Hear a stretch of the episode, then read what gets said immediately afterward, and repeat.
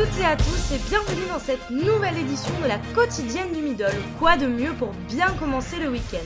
Au menu de ce samedi 11 janvier, coup d'envoi de la cinquième journée de Champions Cup, clap de fin pour Jackson et Bonfils et un nouveau talonneur en approche à l'Union Bordeaux-Bègles.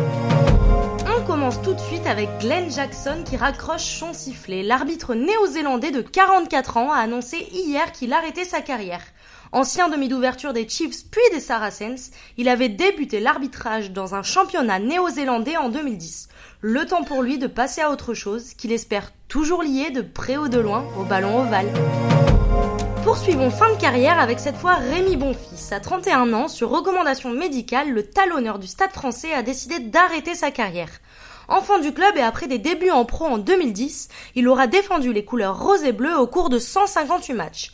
Sélectionné avec le 15 de France pour la tournée d'été en 2016, le talonneur comptabilise deux sélections et un essai marqué lors de son premier match face à l'Argentine.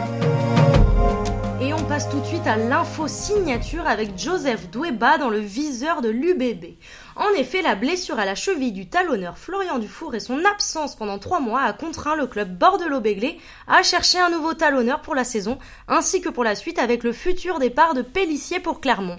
L'heureux élu serait Joseph Dweba, joueur de 24 ans des Cheetahs. En bref, un joueur sud-africain explosif aux 11 essais en 26 matchs de Pro 14.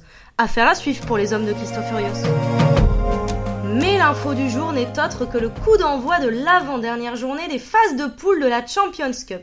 Après 4 journées de Coupe d'Europe, 3 des 6 clubs français engagés semblent bien partis pour se qualifier pour les quarts de finale.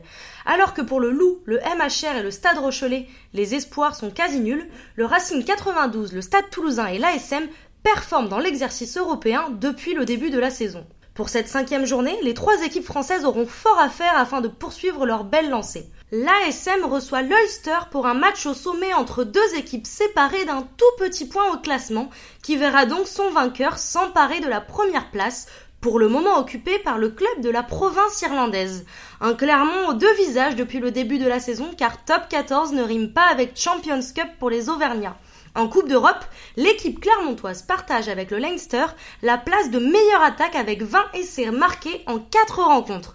Une stat liée au dynamiteur Raka, absent de la liste des 42 du 15 de France, qui a déjà aplati à 4 reprises. Place au stade toulousain et son net bilan de 4 victoires en 4 matchs. Seules deux équipes font de même, le Leinster et Exeter. Pour cette avant-dernière journée, les stadistes, premiers de leur poule, se déplacent sur la pelouse du Connacht afin de poursuivre ce parcours sans faute à l'heure actuelle. Une performance en terre irlandaise pour le club aux quatre Coupes d'Europe passera sûrement par l'arrière Thomas Ramos. Troisième marqueur de la compétition, avec 45 points inscrits derrière Dan Bigard et John Cooney, voilà une des armes toulousaines afin de tenter de faire déjouer les plans irlandais. Pour clôturer cette cinquième journée de compétition européenne, l'Arena sera le théâtre de l'opposition entre le Racing 92 et le Munster, séparés par 6 points au classement. Un match de taille entre les Franciliens, premiers, et les Irlandais, deuxièmes, qui s'étaient quittés sur un match nul lors de la deuxième journée. D'autant plus qu'en Champions Cup, les Racing Men envoient du jeu sur la pelouse de l'Arena, avec 10 essais marqués en deux réceptions. Actuellement cinquième du top 14, les Ciels et Blancs restent sur une bonne série de 5 victoires consécutives en championnat et en Coupe d'Europe. En bref, un week-end placé sous le signe européen avec la suite des aventures de la Coupe d'Europe.